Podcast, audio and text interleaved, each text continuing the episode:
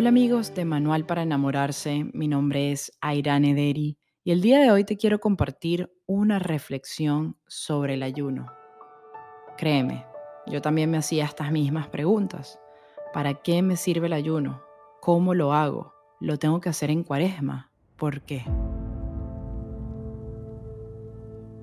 Todo comienza hace tres años, cuando el padre Osvaldo Gudelo me dijo, voy a hacer un ayuno de 47 días a Irán. ¿Lo quieres hacer? Y me recuerdo que mi reacción fue como, este pana sí está loco. Aparte que ya no estoy bebiendo alcohol, hago castidad, voy a misa todos los días, ahora tengo que dejar de comer. Y por 47 días. No vale, jamás y nunca haré eso. Pero como dicen, el pez muere por la boca y así morí yo. Terminé haciendo el ayuno de pan y agua, que comenzó el miércoles de ceniza y finalizó el domingo de resurrección. Esto fue en el año 2019. Hoy, ya que han pasado tres años desde ese ayuno, puedo decir que llegaron a mi vida bendiciones. Fue un estado mental de vivir el presente a cada minuto. Tu mente no te da para más. En mi caso, no me da para pensar en más nada. El pasado era como si se hubiese borrado y el futuro se había vuelto ese mito lejano, que es mejor dejarlo que pase y ya. Como le decía a mi madre, las preocupaciones fueron pocas durante el ayuno. No me daba la cabeza para pensar más allá de lo que no sea el vivir al máximo cada acción del presente. Desde levantarme y cepillarme los dientes hasta escribir esta nota que hoy estás escuchando. Y sí, no les miento, al principio del ayuno, para ser muy exacta, el tercer día, me sentí malísimo. Físicamente sentí que la tensión se me había bajado, pero que mentalmente tampoco entendía cómo yo iba a estar a pan y agua durante un mes y pico.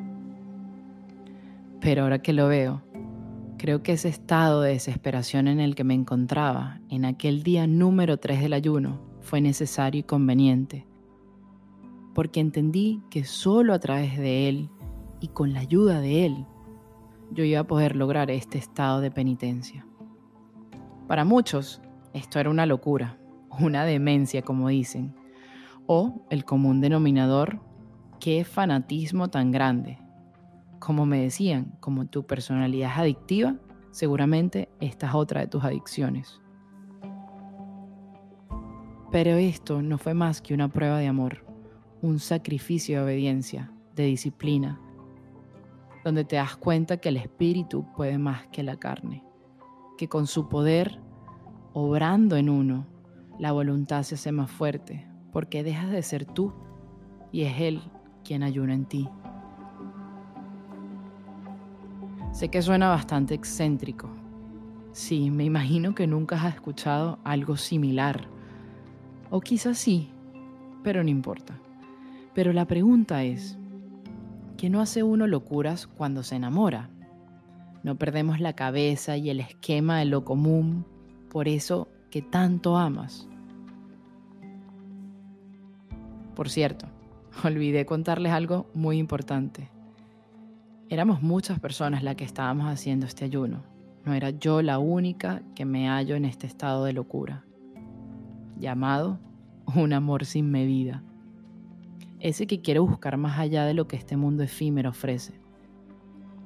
En pocas palabras, es querer ir en búsqueda del alimento que enriquece el alma, ese pan que es la voluntad divina del Padre, que la embellece y la alimenta. De eso se trata todo esto, de querer entrar en una profunda transformación del alma y del corazón. Entender que primero somos espíritu y después somos cuerpo, pero que al parecer aquí en este mundo de afanes y placeres, muchos no logramos entender que la cosa es al revés, que hay que vaciarnos de todo eso que nos ata y nos esclaviza esta vida. Es ahí donde se encuentra la verdadera libertad. porque la libertad no es aquella que te permite comprar todo lo material y poseer todos los bienes. No.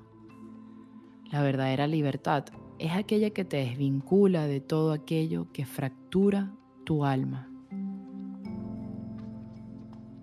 En pocas palabras, que nos aleja de Dios. Este ayuno me enseñó que nada es imposible para Dios. Es poder vivirlo en carne propia y decir, lo hemos logrado amigos, gracias a aquel que nos creó. Que algo que parecía imposible, como lo era vivir sin alimento por un periodo de tiempo prolongado, 47 días, se volvió parte de nuestra rutina cotidiana, sin dejar los estudios, ni el trabajo, ni las obligaciones, ni deberes de madre, sin dejar incluso la sonrisa, eso que a muchos los caracteriza. Sin dejar las ganas de soñar, es más, ahora sueño más, porque uno mis pensamientos a los suyos, uno mis afectos y deseos a los de él. Por eso ahora solo puedo decir firmemente que solo ha sido una demostración más de su amor, de su fuerza y de su omnipotencia en nosotros, dándonos esa fuerza sobrenatural que solo proviene de lo alto, del cielo. Es sentir no tener hambre, porque tu alimento se vuelve la voluntad de Dios. Qué difícil entender todo esto, lo sé. No es algo que pueda pasar de la noche a la mañana. Es un proceso que parece imposible cuando lo escuchas 47 días sin comer y de profunda oración te aterran, te asustan y parecen no tener sentido alguno, por lo menos no para este mundo. Entran las dudas, las inseguridades, el propósito de no comprender la grandeza de doblegar la carne. Todo esto pasa por la mente. Y que cuando empiezas lo ves tan lejos la meta que sientes que no lo vas a lograr porque no solo cuando estás en el tercer día tu hambre ataca, sino es tu mente haciéndote burlas, gritando al oído frases y palabras que te dejan sin ganas de seguir. Entra el enemigo número uno, la duda, que muchas veces nos hace fallar ante las pruebas, porque nos pone a pensar el por qué estamos haciendo esto, en vez de decir el para qué lo hacemos. Pero es ahí cuando te nula la mente, con una nube que solo puedes quitar si te aferras a Dios. Es por eso que a diferencia de muchos ayunos convencionales, este es un ayuno espiritual que tiene que ir ligado a la misa, a la oración, al rosario y más aún a ese continuo acto de humildad y de reflexión que encontramos en la confesión, donde nos desintoxicamos de la intoxicación mundana que nos infecta con su olor a podedumbre del pecado. Y hablo del pecado no para asustar, ni mucho menos, nada que ver. Hablo del pecado a esas malas obras, a ese mal carácter, a esas envidias, al egoísmo que nos mantiene encadenados, a lo peor de nuestra humanidad. Pero recuerdo aquel día, aquel día que llegó a mitad del ayuno es cuando empiezas a ver todo más claro, tan claro que eso que era borroso y no entendías se va volviendo nítido y comienzas a discernir aquellas cosas que te acechaban. Porque es en ese estado de completa abstinencia donde ves y entiendes tus debilidades y tus virtudes, esas virtudes que estaban aplacadas, pero que ahora han recobrado la fuerza y la existencia de su ser y no quiero mentir porque no tengo la razón de proclamar algo que a mi corazón envenene. Solo estoy hablando a través de la experiencia vivida y sentida. Es una belleza única que no tiene léxico humano que describe una experiencia de cielo plasmada en la tierra. Porque si intentara describirlo estaría profanando a una divinidad. Es por eso que lo único que me atrevo a decir es que el ayuno te da una visión crítica de la realidad. En pocas palabras, es como poder salir de tu cuerpo y llevar a tu alma hasta un nivel donde puedes visualizar cada acto, cada acción, cada interacción humana.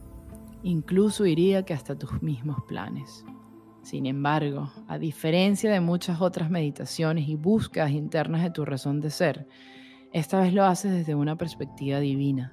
Y digo divina porque viene de la mano de aquel que te ha dado la fuerza para soportar dicho sacrificio.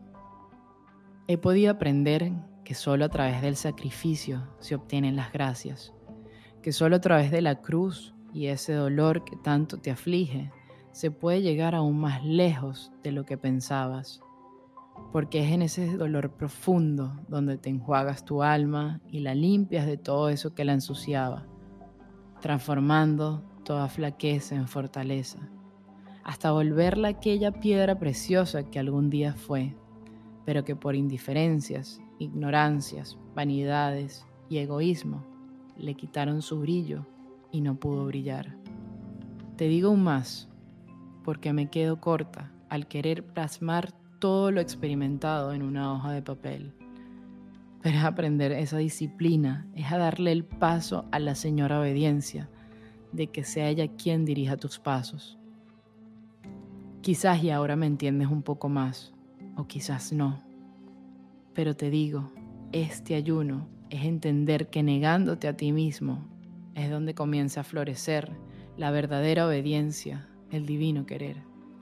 entender que al decirle que no a cuantos dulces se te hayan atravesado y a cuánto vino has podido beber, pero has dicho el simple no gracias, no puedo y no quiero, se ha vuelto ese arma que hoy te caracteriza. Has logrado reducirte a lo más mínimo, a la nada de tu ser, para decirle a Él, al Todopoderoso, Señor, habla que tu siervo escucha que ya no quiero ser yo la que imponga las reglas del juego, sino que seas tú mi árbitro, mi juez, mi maestro, mi camino, pero más aún que seas tú mi razón de vivir. Aprendiendo que en este insondable sacrificio de amor por ti y hacia ti, ha sido la llave para abrir la puerta de aquel perdón que tanto mi alma anhelaba, pero que nunca se atrevía. Hoy puedo decir que gracias a aquella tonta frase que le dije al padre Osvaldo, este pan así está loco, que piensa que yo voy a hacer un ayuno de 47 días a pan y agua para ofrecérselo a Dios. Esto no tiene nada de sentido. Ahora digo, bendita frase la que cayó mis labios al hacerme desafiar mi destino y cambiar mi rumbo, que incluso hasta me retó para entender el verdadero significado del amor, del sacrificio y del perdón. Porque cuando lo logras, no hay satisfacción más grata que prevalezca sobre una gracia que solo ha sido regalada por aquel que da las gracias.